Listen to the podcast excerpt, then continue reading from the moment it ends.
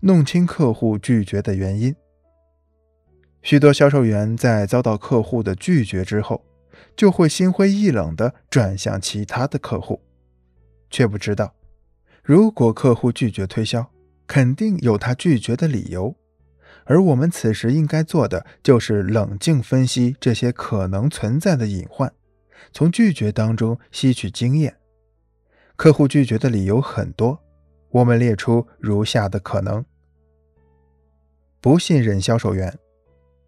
客户只有在认可了销售员之后，才会去考虑购买产品。试想一下，谁愿意从一个骗子手里购买东西呢？相反。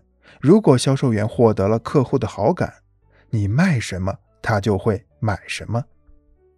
对产品的不信任，市场中同类产品很多，假冒劣质产品也很多，客户常常会在挑选产品时处处挑剔，货比三家。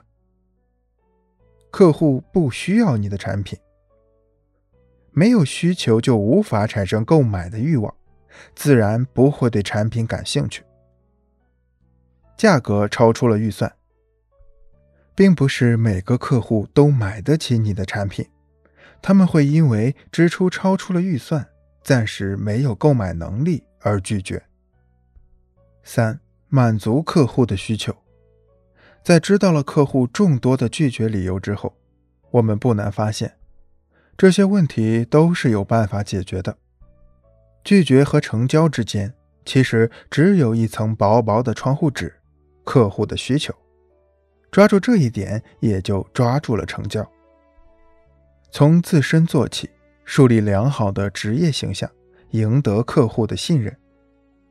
熟练掌握产品介绍，努力营造专家形象，提高产品的可信度，刺激客户的购买欲。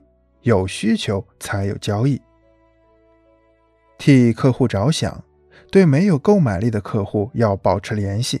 总会有一款质优价廉的产品适合他，总有一天他能买得起。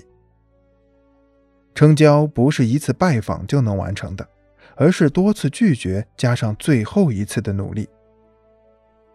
山穷水尽之后才会柳暗花明，被客户拒绝之后才会有成交的机会。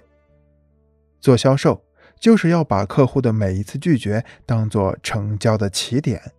用自己的智慧找到通往成功的捷径。三、礼貌对待无理取闹的客户。在一家冷饮销售店里，一位客户对服务员大声喊道：“小姐，你过来，你看看你们店里提供的牛奶怎么结块了，把我好好的一杯红茶都给糟蹋了。”服务员一边微笑着赔礼，一边说：“真是太抱歉了。”我立即给您重新换一杯。很快，服务员将一杯新的红茶端了上来，旁边放着新鲜的柠檬和牛奶。服务员轻轻地对客户说：“先生，我能不能建议您，如果您打算放柠檬的话，就不要放牛奶，因为柠檬酸会造成牛奶结块。”客户的脸一下子红了，迅速的喝完茶就离开了。这时候，旁边的服务员说：“明明是客户的问题，你为什么不直接说呢？”服务员笑着说：“正因为是他的错，所以我才会婉转一些。”从上面的故事中可以了解到，有些时候，客户因为不了解情况，才把自己的错误强加到销售人员的头上。